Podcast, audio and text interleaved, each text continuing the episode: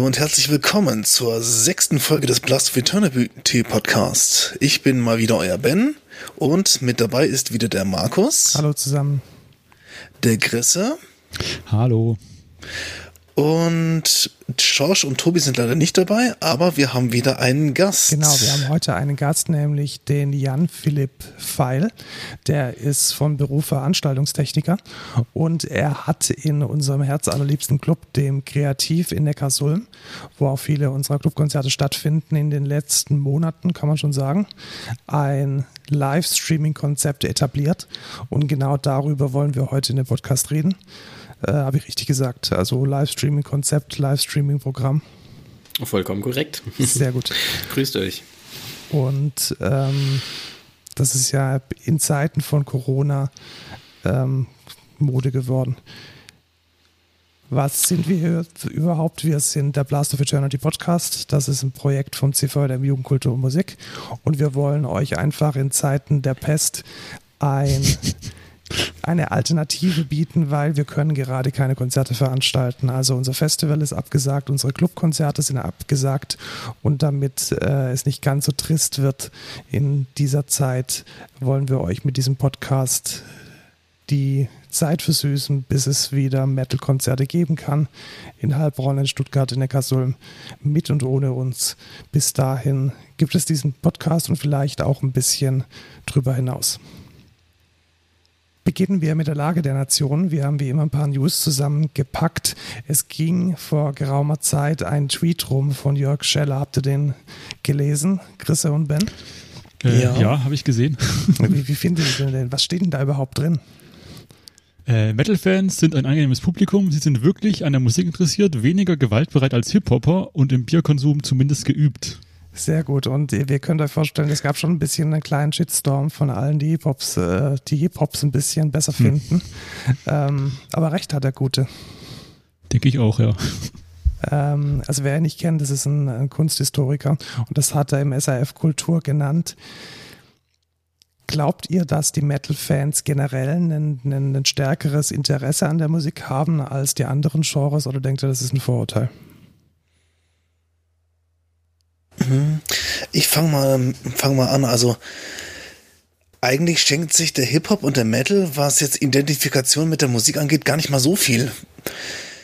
Wobei ich einfach sagen muss, dass die, dass gerade bei Hip-Hop-Fans der die Musik eher so nebenbei gehört wird und oftmals ist es auch so, dass die, dass die Künstler oder die Musik, die die Künstler herausbringen, nicht so diesen zeitlosen Charakter haben. Also die also es wird halt immer, immer darauf bedacht, dass man irgendwas Freshes haben will, also die neuesten Sachen. Mhm, Während beim Metal meistens eher so, so dieses Phantom inniger und herzlicher, herzlicher ist.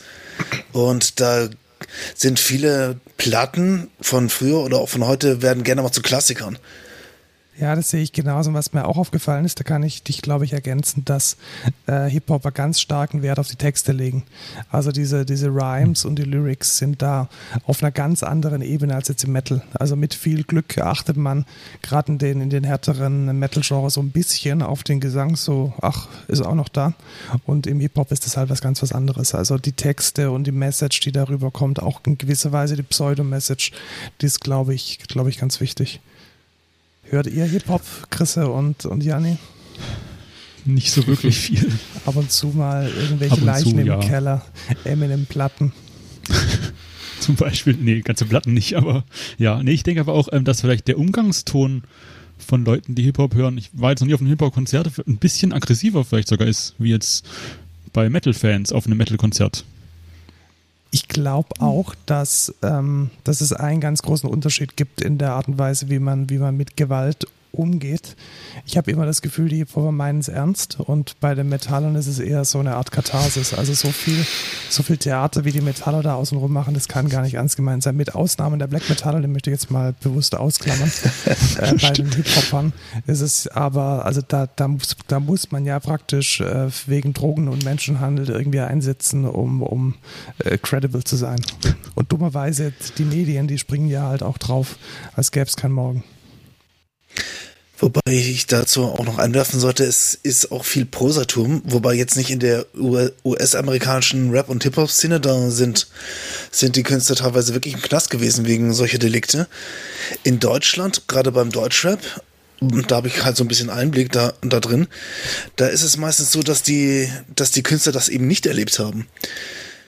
Wenn jetzt zum Beispiel ein ein Bushido oder ein Katar irgendwie da, darüber singt, was sie, was sie alles für Dinger drehen, aber. Ist Katar nicht aus dem Knast gekommen? Ich glaube, das war auch eingesessen wegen einem Raub oder so, oder nicht? Ach ja, stimmt. Da, hat, ja, da gab es aber, da irgendwie ein paar andere, die, diese, die diese, hatten eher, ja. Da gibt es noch dieses Mädel, ich weiß gar nicht, wie die heißt, die hat doch auch irgendwie wie wegen Menschenhandel und Zuhälterei irgendwie Minderjährige ganz, ganz, ganz gruselig.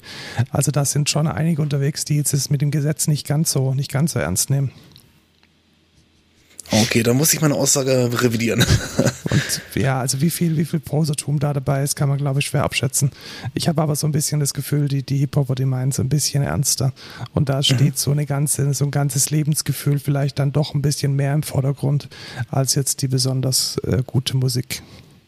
Allerdings haben beide Genres äh, eines gemeinsam, nämlich sie neigen dazu, Dinge abzuwerten. Habt ihr das Interview mit dem Cataclysm Frontman äh, gelesen? Der hat nämlich behauptet, dass alle Bands, die ihr Album-Release jetzt wegen der Seuche verschieben, die sind unmetallisch, die sind unmetal. Was haltet ihr davon? Hm. Hm. Ben, würdest find, du einer, einer, einer Band die, die, die Freundschaft kündigen, weil sie jetzt ihr Album äh, verschieben? Garantiert nicht. Das liegt einfach, einfach daran, weil ich da weitestgehend tolerant geworden, toleranter bin. Wobei, wobei Metal, Metal-Fans neigen ja gerne dazu, ihr Genre oder ihre Bands, die sie hören, in den, hoch in den Himmel zu loben und alle andere irgendwie scheiße zu finden. Manowar, ich gucke in deine Richtung.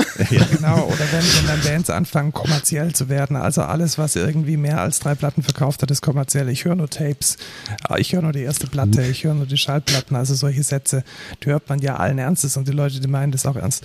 Also ich würde das tatsächlich auch so ein bisschen in die Schublade äh, Posertum, überlegenes Posertum stecken. Wie siehst du das, Chris? Ähm, ja, ich fand vor allem die erste Aussage von ihm ganz wichtig, dass er meinte, dass jetzt die, die Metalheads jetzt irgendwie Musik äh, mehr denn je brauchen. Das würde ich schon unterschreiben. Ja, das, das, auf jeden Fall. Also wenn man, wenn man den äh, Kontext ja. betrachtet, dann schon jetzt allerdings pauschal die Leute, die ihr Album verschieben, ähm, zu, zu diskreditieren, ich weiß es nicht. Finde ich auch nicht so gut, nee. Muss nicht sein virtuelle Events sind ja gerade mega en vogue und äh, Spotify hat tatsächlich angefangen, ein virtuelles Events-Feature zu entwickeln. Da ist in den letzten Wochen was geleakt. Äh, TechCrunch hat da wohl ein paar Informationen.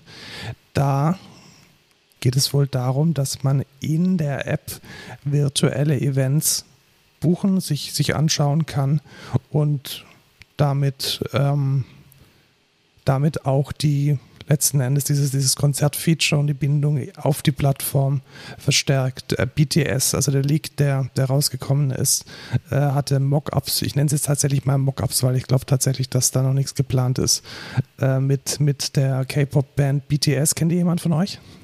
Ich habe schon mal davon gehört, meine ein paar Kolleginnen von mir fahren da ziemlich drauf ab. Ja, genau. Also mein, mein Podcast-Partner im anderen Podcast, der Lukas, ist auch ein großer ah, ja. K-Pop-Fan, mag zwar BTS nicht so, aber das sind wohl so die größten äh, K-Popper, die man sich gerade vorstellen kann. Die sind auch deutlich erfolgreicher als zum Beispiel Justin Bieber, als wenn man da mal die Streams vergleicht, die liegen da Größenordnungen drüber. Und ja, wenn die dann da mal virtuelle Events starten, dann wäre Spotify wohl an, an erster Stelle dabei. Finden wir das gut? Geschlossene Plattformen? Ich weiß es nicht. Gut, das ist auch das ist eh schon fragwürdig, aber ja. Wie, wie kann man es denn lösen, wenn, wenn, die, wenn die Plattform ähm, gibt es, ich glaube, so ein föderiertes Live-Event-System. ich glaube nicht, dass es funktionieren kann. Hm, halte ich auch für schwierig. Wobei, gut, dass gerade Spotify da an erster Stelle stehen will, ist gerade weil Spotify ja auch in vielen Sachen schon in der Kritik steht. Und das haben wir in, in einigen unserer früheren Podcast-Folgen ja besprochen. Weiß ich nicht, ob da Spotify sich da so eine Art Monopolstellung da erarbeiten will oder Exklusivverträge machen will. Ja, ich glaube Um dann wieder mehr Geld für sich mhm. zu haben und weniger für die Künstler. Aber das ist jetzt rein spekulativ.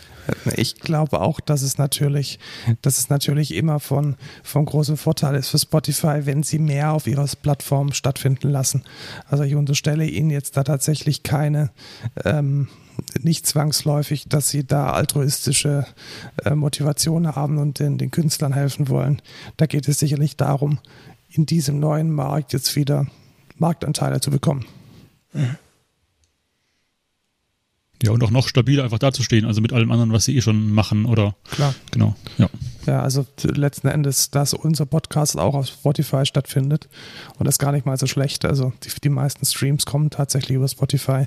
Stimmt, das ist ja, eigentlich schon cool. ein, also aus meiner Sicht ein Alarmsignal, weil Spotify ist und bleibt eine geschlossene Plattform. Sobald wir unseren Inhalt bei Spotify abgeladen haben, äh, geben wir letzten Endes alles aus der Hand mit diesem Inhalt noch irgendwas zu machen, ihn zu verändern, äh, ihn zu distribuieren, wie wir wollen, das ist schon aus meiner Sicht sehr kritisch.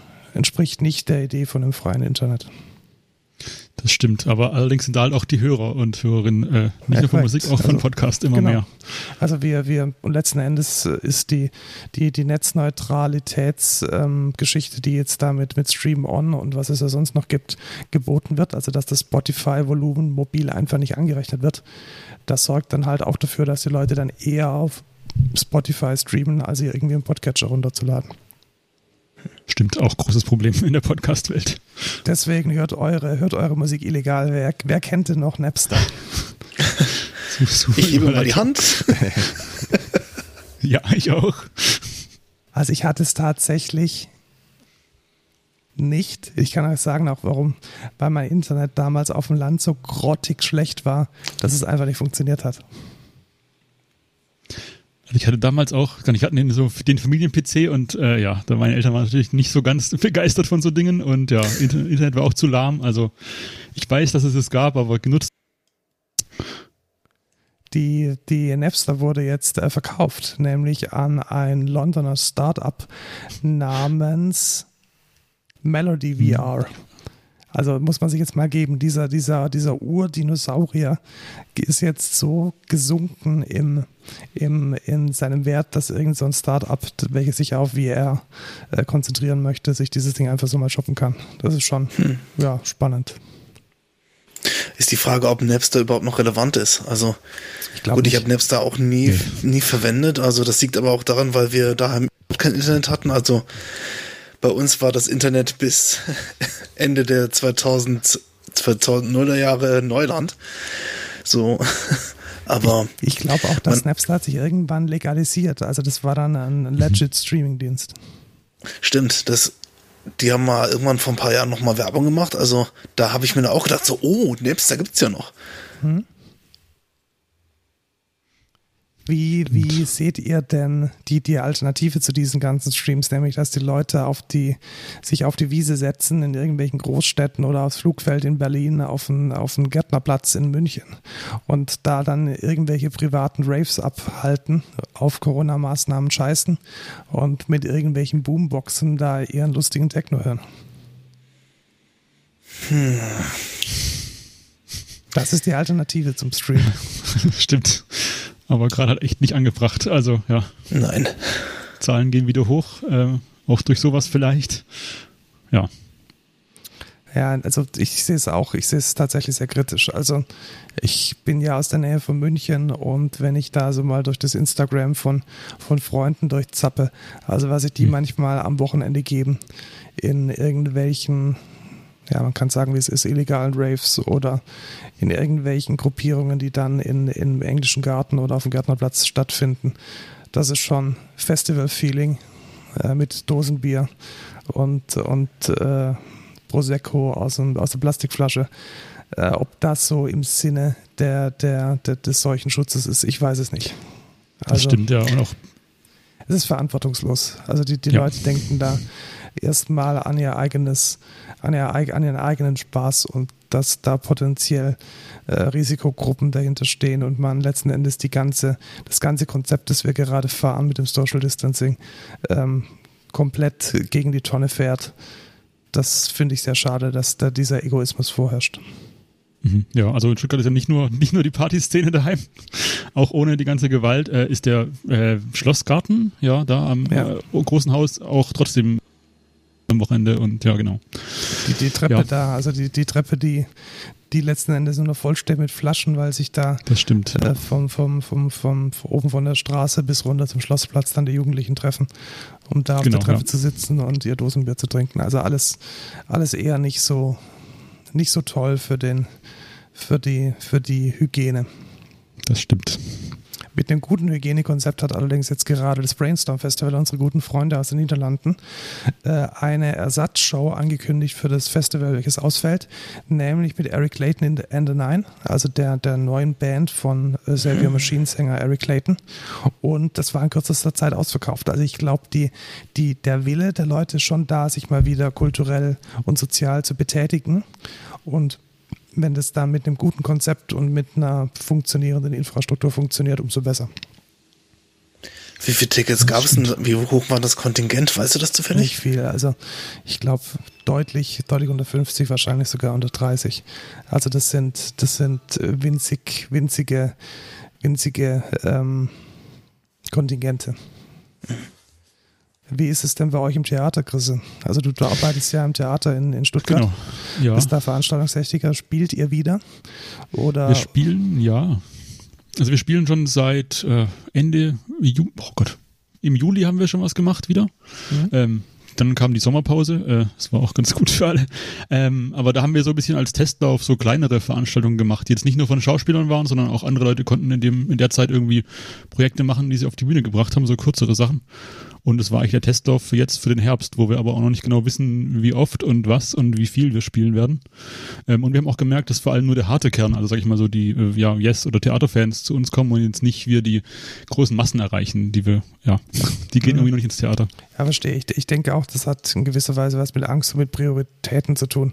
Also jemand, der dem jetzt das Theater nicht so wichtig ist, der wird jetzt in dieser Zeit sicherlich auch keine Theatertickets kaufen. Das also stimmt. Heißt es, dass, dass sich Nachfrage und Angebot, also dass praktisch das Kontingent, das ihr anbieten könnt, dass das dann auch ungefähr der Nachfrage gleich auf ist? Oder gibt es dann schnelle Runs auf die Ticket und die Dinge sind alle ausverkauft und ihr wisst gar nicht, wohin mit den Leuten? Äh, ich konnte es nur beobachten bei den Sachen, bei denen ich auch beteiligt war im, mhm. im Juli und da war es waren die Plätze, die wir belegen konnten. Wir haben da so ein flexibles System. Ähm, die waren eigentlich voll. Klar, wie gesagt, mit Leuten, die wir schon kennen, mit Leuten, mit so Freunden vom Haus quasi. Mhm. Ähm, aber trotzdem war ich immer Publikum da und die Leute haben es auch genossen, ähm, wieder Kultur zu sehen, ja. Ja, das ist doch nice. Ähm, ja, ich bin gespannt, wie sich das entwickelt. Also gerade auch mit den, mit den großen Häusern, die haben ja immense, immense Kosten, um überhaupt mal den Betrieb aufrechtzuerhalten, dieses Gebäude zu mhm. unterhalten, die Leute zu bezahlen. Das ist, denke ich, schon jetzt mal höchste Eisenbahn, dass da wieder in irgendeiner Art und Weise ein Betrieb stattfindet. Das stimmt, ja. Jani, wir kennen uns ja vom Kreativ Neckarsulm. Ja, richtig, soweit. Genau, das äh, Kreativ Neckarsulm, wer das mhm. nicht weiß, das ist, ich glaube, wir können es Club nennen, oder? Club ist, glaube ich, eine, eine ganz sinnvolle Bezeichnung. Club, Kulturverein, ja. Genau, also es ist ein, es ist ein Keller und in diesem Keller finden Kulturevents aller Art statt. Ja, das ist richtig. Wobei in letzter Zeit der Keller weniger genutzt wurde.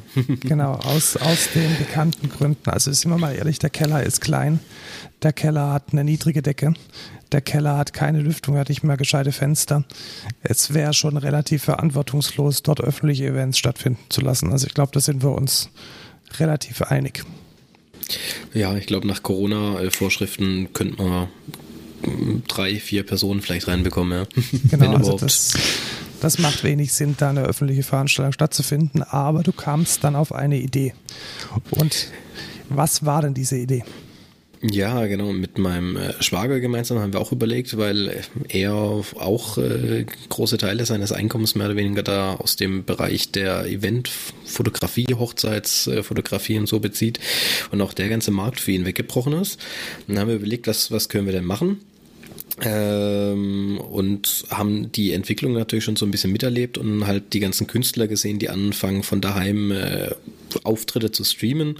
Und auch die ersten Formate von äh, O2, glaube ich, die dann auch an an bekanntere Künstler entsprechende Audiosets und Kameras geschickt haben, wo die sich selber aufnehmen konnten, haben wir gesagt, ah, das ist, ist ja alles irgendwie schön und gut, aber das sieht alles nicht gescheit aus. Das klingt nicht gut, das sieht nicht so geil aus. Das können wir doch mit unseren Mitteln hier in der Region besser machen. Und dann haben wir uns äh, ja in unserem Freundeskreis beziehungsweise in dem berufsschaffenden äh, Kreis halt äh, zusammengesetzt, äh, mhm. haben das komplette Lager leer geräumt, äh, weil anderweitig wird die Technik ja gerade eh nicht gebraucht ähm, und haben dann in diesen kleinen, kompakten Keller äh, alles reingestopft an Licht- und Tontechnik, was wir so zur Verfügung haben. Und dann habt ihr angefangen damit Musikstreams zu machen auf YouTube. Ja, also die, die eigentliche Überlegung war, wir wollten, also wir haben das Ganze Live-Show Factory genannt. Mhm. Ähm, wir wollten uns jetzt nicht auf Konzerte beschränken. Äh, es sind dann leider Gottes größtenteils wirklich reine Konzerte oder größtenteils bei den Konzerten sind wir geblieben. Äh, mangels anderer Künstler. Ähm, also eigentlich wollten wir eine, eine digitale virtuelle Showplattform äh, schaffen mit mhm. einer kleinen kompakten Bühne. Ähm, äh, wo wir Show-Acts jeder Art haben. Und äh, da wir in der Anfangszeit, wo wir angefangen haben, äh, das war im Mai, also April haben wir aufgebaut, im, im Mai war dann die erste Show. Ähm, wir haben den ganzen Monat davor natürlich angefangen, Künstler zu buchen.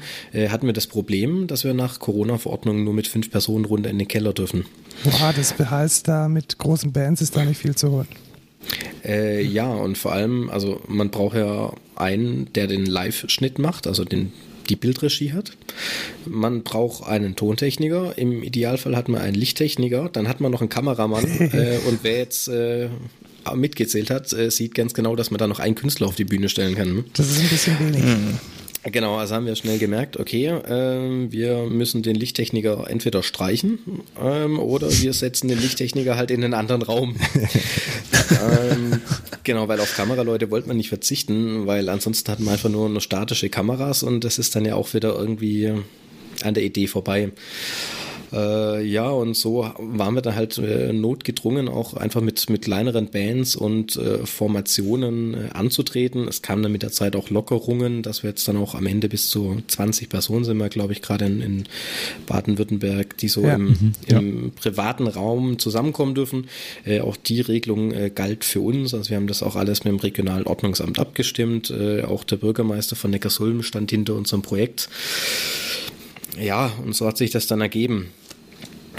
Sehr gut. Ich habe tatsächlich einige, also ich sage wirklich einige, weil es sind mehr als 300 oder vier Streams, die ich mir angeschaut habe, ähm, auf YouTube verfolgt und ich muss echt sagen, die, die Produktionsqualität ist super. Äh, wie habt ihr es denn geschafft, diesen, diesen Standard ähm, so hinzukriegen mit ja, einer Handvoll Leute und sicherlich jetzt nicht mit dem mit dem besten Streaming-Equipment, welches jetzt die, die tollen Rundfunkanstalten und ähm, großen Produktionsteams zur Verfügung haben? Äh, ja, das ist eine, eine sehr gute und eine sehr interessante Frage, die ich mir persönlich auch irgendwie oft stelle. Ähm, weil klar, man guckt dann natürlich auch an, was, was macht die Konkurrenz oder der Mitbewerb, äh, was machen andere denn so? Ähm, und denkt sich dann, hm, okay, da ist vieles nicht so vielleicht nicht so schön oder ästhetisch, wie man das jetzt selber umsetzen würde, ohne dass ich, dass ich mich damit äh, loben will. Ähm, Aber wir, wir, können bashen, wir müssen ja nicht loben, wir können bashen. äh, lass uns mal bashen. Wir müssen reden über Sabaton auf Wacken Worldwide. Ja, oh. ähm, ich habe es mir jetzt, nachdem wir jetzt schon mehrmals drüber gesprochen haben, ich habe es mir tatsächlich mal angeschaut. Das ist ja echt eine Katastrophe. Also welche oh, ja. Vierjährige hat diese 3D-Grafiken gemacht und wer in Gottes Namen hat den, hat den Sound abgemischt? Also das, das, das eine Band dieses Kalibers sich so schlecht präsentieren lässt, ist echt skandalös. Hat es ja, also irgendjemand von euch gefallen? Mir gefallen nicht. Also mir haben auch diese ganz, die meisten äh, Wacken Around the World, äh, Telekom, Magenta 360 Grad Gigs äh, absolut nicht gefallen. Genau, das ist halt kein Einzelfall. Ja, ähm, klar, es ist bildtechnisch, es ist halt so ein bisschen rein, reingesetzt in das Ganze und auch irgendwie lichttechnisch wirkt das Ganze leider sehr ausgeleuchtet. Also die, die haben ja, die haben ja weiß im Gesicht. Das ist ja kompletter Christbaum. Ja, und auch, also gerade dieser, dieser Übergang von der realen Stage in, in das virtuelle Umfeld, mhm. ganz, ganz grauenvoll. Ja, funktioniert nicht. Ich möchte aber eine Ausnahme nennen, was ich sehr gut fand auf der Live at Wacken Worldwide 2020 Magenta, was weiß ich, Geschichte, nämlich kein Metaller, sondern Alligator. Der hat ein komplett anderes Konzept gemacht und es hat funktioniert. Habt ihr es habt gesehen? Mhm. Ich habe äh, kurz durchge durchgescrollt so ein bisschen, aber ich fand es auch ziemlich gut, weil es ja nicht auf so einer Bühne war, sondern in so einem Lost Place, so einem altes, ja, alten, genau. älteren Gebäude und ja, mhm. eigentlich eine gute Form, ja, doch. Also was, was mir da besonders gefällt, ist, dass es halt überhaupt nicht mit, mit dieser Bühne spielt. Also wahrscheinlich haben sie gewusst, auf einer Bühne können funktionieren wir nicht. Vor allem jetzt nicht im Vergleich zu so einer fetten Metalband. Und die haben sich dann einfach in so ein Lost Place, ich denke, dass es ein altes Hotel oder ein altes Wohnhaus ist, reingestellt und einfach draufgefilmt, von außen, von innen, mit mobilen Kameras, verwackelt, äh, Mischpult, man sieht das Mischpult, man sieht die anderen Kameramänner, es wirkt unglaublich dynamisch und authentisch. Und es macht einfach noch mal eine ganz andere Dimension in dieser, in dieser, in dieser Live-Geschichte. Mhm. Aber genau das ist auch der richtige Schritt, ähm, zu überlegen, was, was passt denn, äh, weil gerade, also das, das Wacken weltweit halt echt ein gutes Beispiel ist. Ähm, man, man nimmt eine fertige Bühne und stellt dort alle Künstler rein, aber die können eigentlich mit diesem, die können mit einem Live-Publikum vielleicht umgehen, genau. aber mit dieser Streaming-Umgebung gar nicht. Und das waren auch echt unsere Erfahrungen. Ähm, und wer unsere Streams auch gesehen hat, ähm, die haben auch sehr oft davon gelebt, von der Interaktion. Also es waren wirkliche ja. Live-Übertragungen. Äh, man konnte, wir haben als, als Plattform haben wir YouTube genutzt. Ähm, und auf dieser Plattform konnten dann natürlich Kommentare geschrieben werden und die Band hat es in Echtzeit lesen können und darauf eingehen können. Und das war, also man hat auch Bands gemerkt, die ein bisschen mehr damit umgegangen sind, welche, die das weniger genutzt haben, aber die, die es genutzt haben, für die war das auf einmal ein ganz anderes Erlebnis und die sind danach rausgegangen und haben gesagt, hey, das war eigentlich echt cool hätten sie sich ja. gar nicht vorgestellt, dass, dass so ein Live-Konzert ohne Publikum funktioniert. Und das sind irgendwie genau diese Elemente, die, die haben mir da irgendwie komplett gefehlt. Also du, die, die spielen halt dort und ja. Also ich, ich habe jetzt auch keinen Mehrwert gesehen gegenüber einer, vielleicht war es auch so, vielleicht war es auch vorher aufgenommen, ich weiß es nicht, aber dann frage ich mich, warum dann die Qualität so scheiße ist. Also was, was ist denn der Mehrwert von so einer Live-Show, wenn es keine Live-Elemente gibt, also keine Reaktion, keine, keine, nicht die Möglichkeit der, der Interaktion, nicht irgendwie dieses Gefühl, jetzt live dabei zu sein. Das hat genau, mir zumindest bei, bei Sabaton massiv gefehlt. Und das ist ja eigentlich das, das einzige Element, was bleibt. Also das Argument, wo man auch sagen müsste, dass es live geht, weil wenn man jetzt auch mal ein bisschen dahin, dahin denkt, was, was kostet so eine Produktion von einem Livestream, ist es deutlich günstiger, sowas vorab aufzuzeichnen und im Nachhinein noch äh, zu bearbeiten, zu schneiden, als, als es unbedingt live zu senden, weil allein die Technik und die Infrastruktur, dass man so etwas live hinbekommt, äh, natürlich deutlich, deutlich aufwendiger ist. Ja. Äh, und auch die, die Redundanzen, die man braucht. Auch da haben wir leider Gottes äh, schlechte Erfahrungen machen müssen oder dürfen. Mhm. Ähm, das, das Feld Livestreaming ist äh, auch nicht, sofern man einen funktionierenden Stream bereitstellen will, äh, auch nicht immer ganz so trivial. Ja. Ja, glaube ich. Also alle, alleine schon der, der stabile Uplink, den man in Deutschland wahrscheinlich nicht überall bekommt, dürfte ja. schon eine Herausforderung sein. Mit, mit welcher Auflösung habt ihr gestreamt? Also wie, wie ging der Stream raus? Äh, wir haben uns äh, für HD entschieden. Hm. Was, was sinnvoll ähm, ist.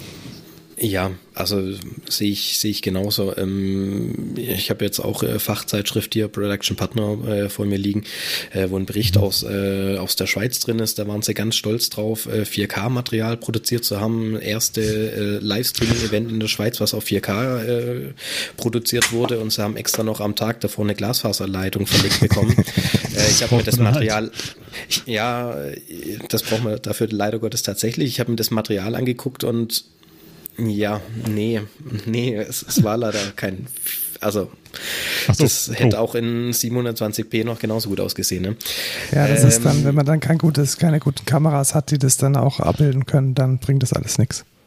Genau, also deshalb auch nicht, nicht zuletzt ARD und ZDF äh, senden ja auch nicht in, in 4K. Also ja. äh, man muss nicht versuchen, ich sage jetzt mal auch, auch provokant äh, im, im Amateurbereich oder jetzt im, im, in diesem Mid-Budget-Bereich irgendwie äh, Broadcast-Standards äh, zu überbieten. Das ist irgendwie ein bisschen fernab der Realität. Ne?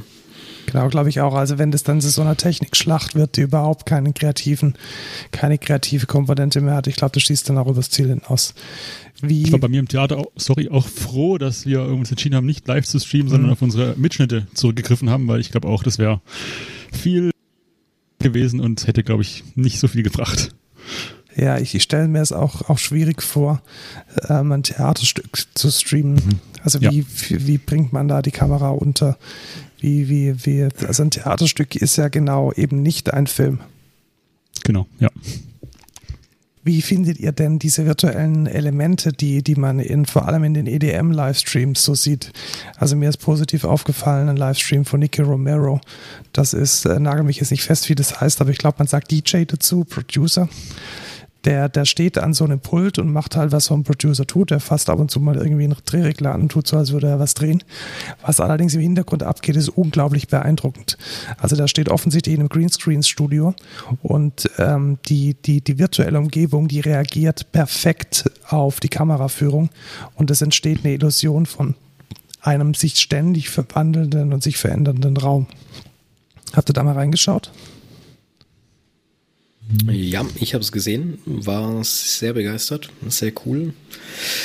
Ähnlich dazu kann man aus Tomorrowland äh, noch äh, in, in die Runde werfen. Mhm. Ähm, natürlich nicht so auf den, auf den Punkt perfektioniert, äh, wie es jetzt äh, bei dem guten Knaben war, aber das sind, glaube ich, mal gute Beispiele und ich glaube, das ist auch wieder sowas, wo es einfach auch künstlerisch und von der Inszenierung her einfach passt äh, in diese elektronische Musikszene. Ähm, das passt einfach, das erwartet man da. Ja, denke ich auch. Also die, die Erwartungshaltung ist eine ganz andere und sind wir mal ehrlich, die Budgets sind auch andere. Also ich glaube, dass jetzt so ein mhm. Tomorrowland ja. ein deutlich größeres Budget hat, als sich jetzt Wacken leisten konnte, einfach weil, weil es ganz andere Massen an Menschen sind, die sich dafür zugänglich zeigen. Und ähm, ich finde es deshalb so spannend, weil es nochmal eine komplett neue Welt an Kreativität aufmacht.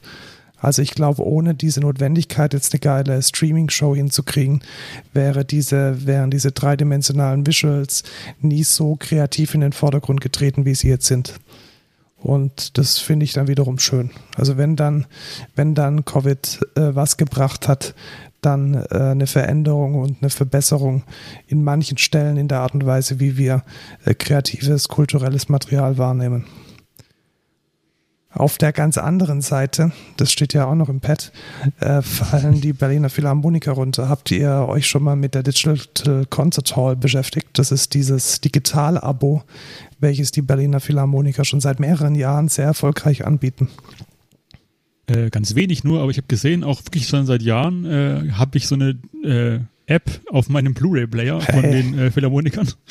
Ähm, da das aber was gekostet hat, habe ich da nicht so arg viel reingeguckt bisher. Aber die haben das ja auch irgendwie freigeschaltet jetzt ab Corona. Genau, also es gab für Corona, konnte man es äh, kostenlos nutzen. Ich glaube, das Angebot ist jetzt wieder beziehungsweise ja, es galt halt für ein paar Wochen, für die ersten paar Wochen zum Testen. Mhm, ja. Und ähm, ich habe das aber schon seit, ich glaube, ein oder zwei Jahren.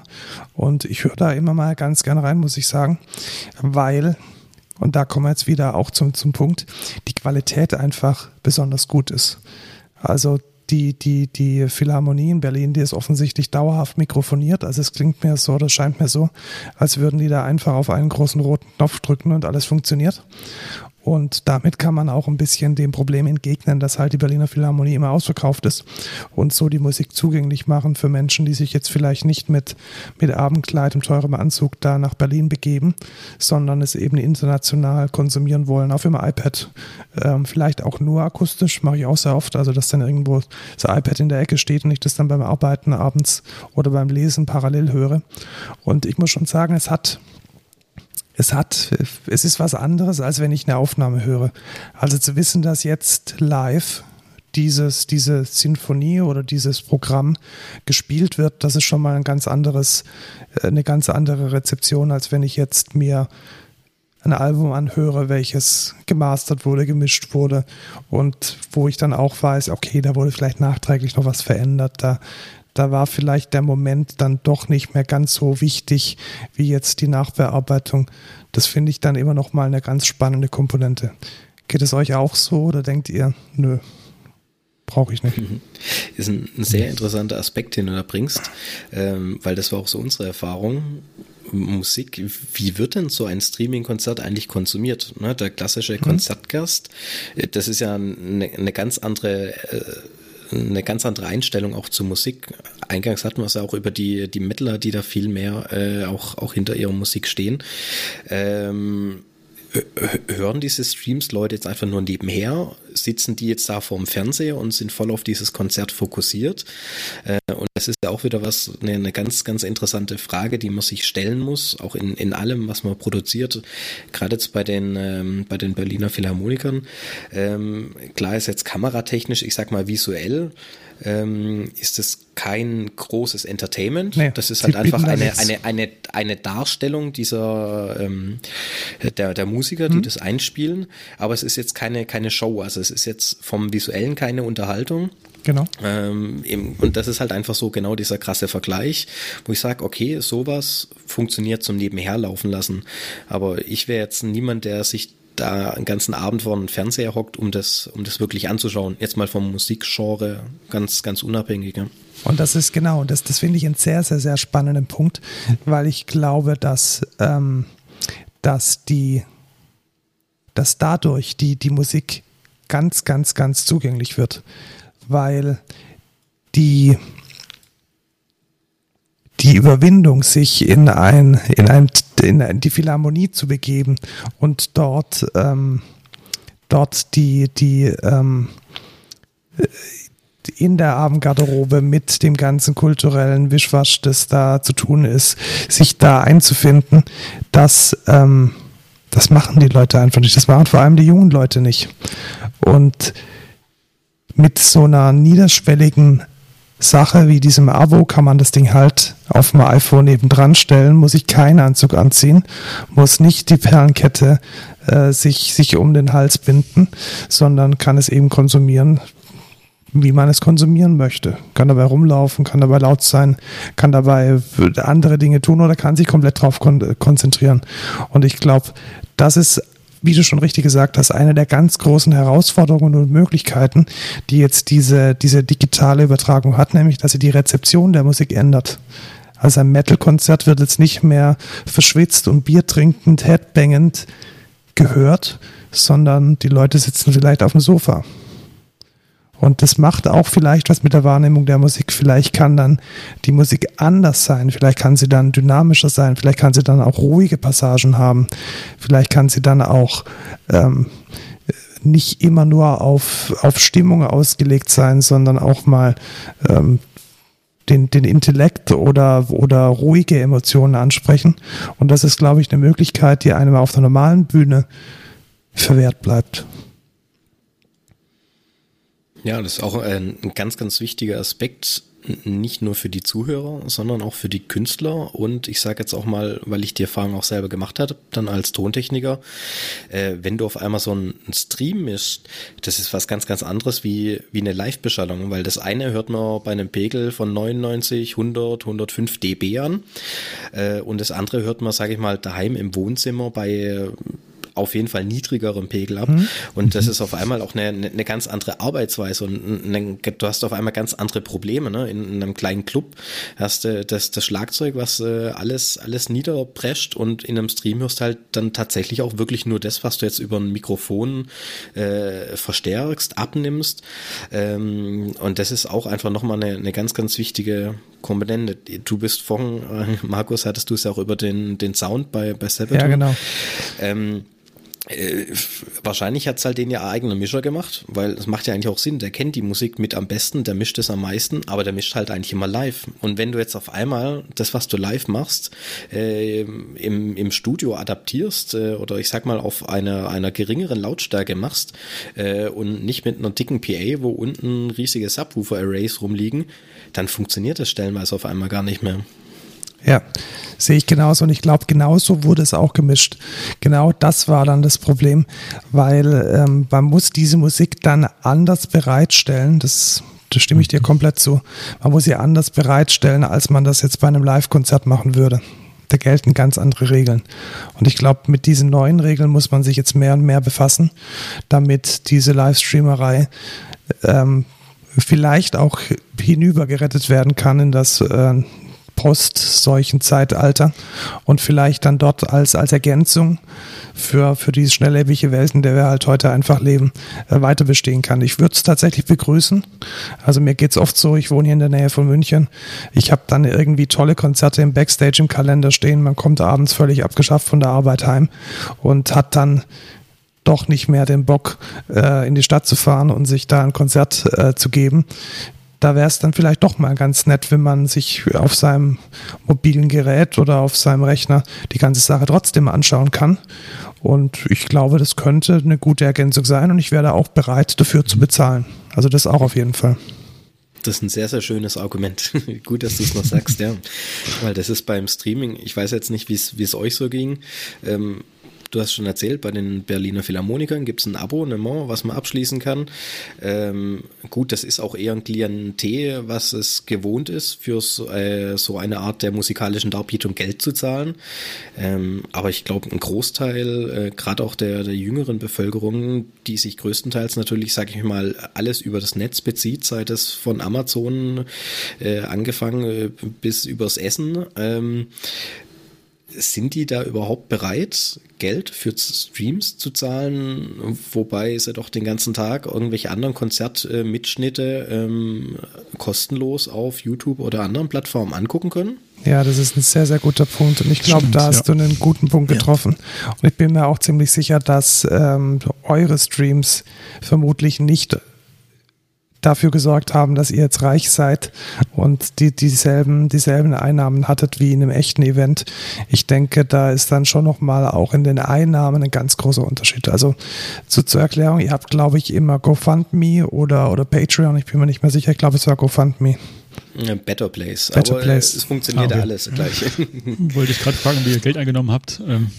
Äh, jein. Also eigentlich war das Konzept, ähm, also ja, äh, wir haben angefangen als, äh, ich sag mal, als Kulturförderung, wo wir gesagt haben, hey, wir wollen Künstlern ja. da wirklich äh, die Möglichkeit geben. Äh, haben da auch wirklich sehr, sehr lange überlegt, wie wir das dann am, am besten machen, weil auch wir hatten natürlich gewisse Fixkosten. Ähm, haben uns dann für das Modell entschieden, äh, das Ganze auf äh, Spendenbasis zu machen. Ähm, ja. Und von den Spendengeldern, was rumkommt, gab es einen, einen Break-Even. Da haben wir anfangs mit 300 äh, Euro angefangen, wo wir gesagt haben, alles, was über die, diese Summe drüber hinausgeht, bekommt dann der Künstler. Ähm, das klingt jetzt erstmal nach viel Geld, ähm, beziehungsweise ja, äh, also jeder, der sich, glaube ich, mit der Organisation von Veranstaltungen auseinandergesetzt hat, äh, weiß, äh, dass das dann wiederum nicht allzu viel ist für das, was man jetzt. Äh, das ist der, der Basisbetrag, mit dem man rechnen muss, um überhaupt die Türe aufmachen zu können. Genau, und ich, ja, also wenn man jetzt mal überlegt, was es kostet, ein Musikvideo zu drehen oder allein schon einen professionellen Mitschnitt und alles, äh, genau, also es ist nur ein, ein, ein kleines, eine kleine Auf, Aufwandsentschädigung, äh, um das Ganze überhaupt zu finanzieren, um einen gekühlten, vollen Kühlschrank auch vor Ort zu haben, weil auch für die Künstler gibt es natürlich was zu trinken und alles, ne? Das darf man auch nicht vergessen. Äh, ja, dann gab es natürlich leider auch die eine oder andere Band, die dieses Event dann gar nicht groß beworben hat. Ähm, was natürlich eigentlich super schade ist, weil dann stehen wir da und denken uns, hey, wir, wir bieten euch so eine coole Bühne, wir bieten euch den, den funktionierenden Rahmen, ihr geht danach noch mit einem coolen Produkt raus und ihr schafft es jetzt nicht mal ähm, 50, 60 Leute zu organisieren, hm, zu begeistern, die zuschauen und dann auch bereit sind, 5 Euro zu spenden. Ne? Also wenn wir mal sagen, ja. es schauen 80 Leute zu und die würden nur 5 Euro äh, geben, dann ja, also wir haben das äh, jetzt mittlerweile mit äh, Ende vom August haben wir das ganze Projekt äh, leider aufgehört. Mhm. Gibt es denn ja, Pläne, schade. es zu, zu, zu, fortzusetzen? Oder es vielleicht sogar als, als Ergänzung zu einem normalen Konzert zu machen? Ähm, ja, also wir hätten das, das Ganze sehr, sehr gerne weiter fortgeführt. Ähm, wir hatten als letztes Projekt auch ein, eine Kooperation mit der Stadt Neckarsulm. Äh, Neckarsulm geht, äh, geht live hieß diese Aktion. Ähm, wir haben die Konzerte dazu auch in die Restaurants in der Neckarsulmer Innenstadt gestreamt. Mhm.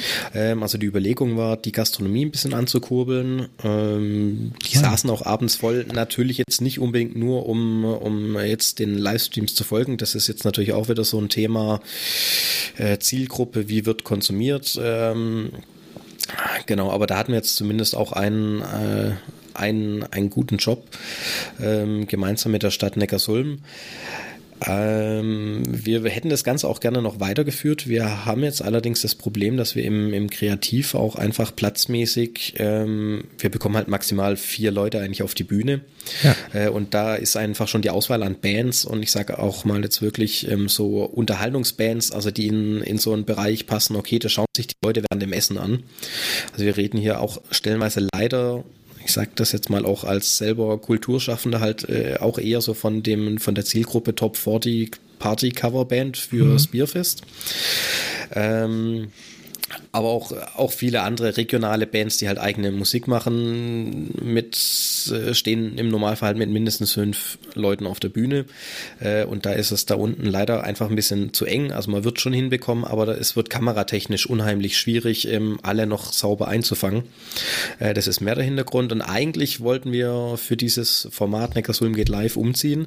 Es ist dann aber tatsächlich an einer Location gescheitert. Wir haben hier in der Region keine Location gefunden, die wir dafür nutzen können. Es stehen natürlich mhm. einige Sporthallen, Stadthallen, Festhallen leer, beziehungsweise können nicht genutzt werden.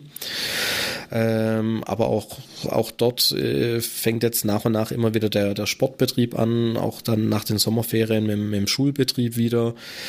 Ähm, ja, und es ist jetzt tatsächlich dran gescheitert, dass wir keine größere Location gefunden haben und es kreativ jetzt dann auch äh, die Räumlichkeiten auch gerade noch für ein anderes Projekt dann auch wieder genutzt hat. Ja.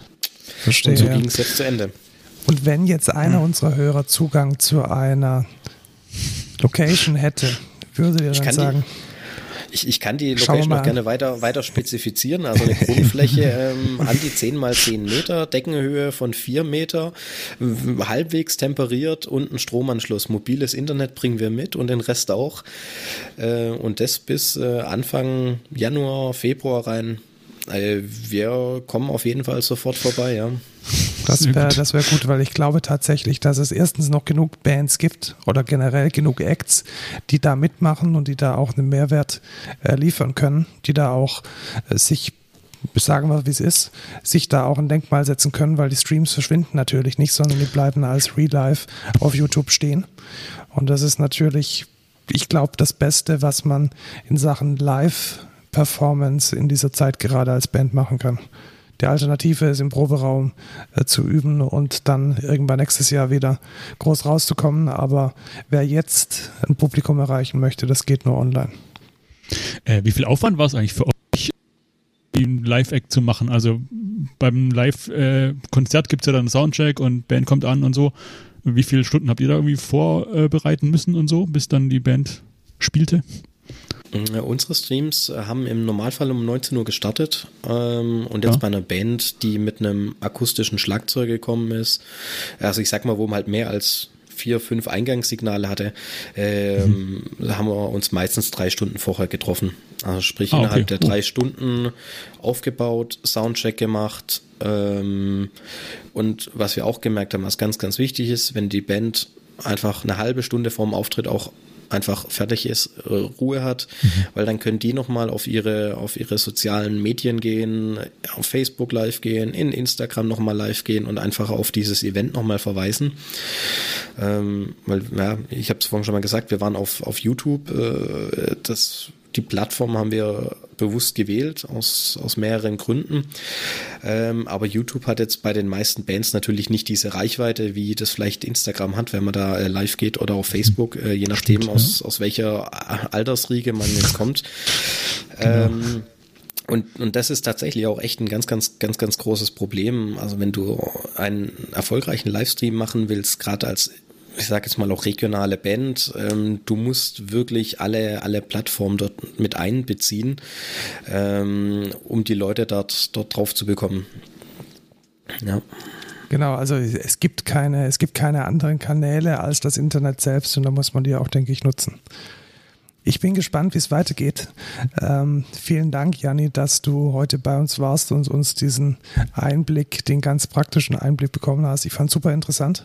Ich habe es bisher nur aus der, aus der Zuschauerperspektive gekannt. Äh, ich finde es super, dass es äh, dieses Angebot gibt und gab in Zeiten von Corona. Und ich hoffe, dass das, was davon übrig bleibt und dass wir davon was hinübernehmen können in die Zeit nach der Seuche. Danke, dass du da warst. Ja, vielen Dank für die Einladung. Dann bleibt uns nichts anderes, als uns zu verabschieden. Ja. Lasst uns ein paar Sternchen auf iTunes da.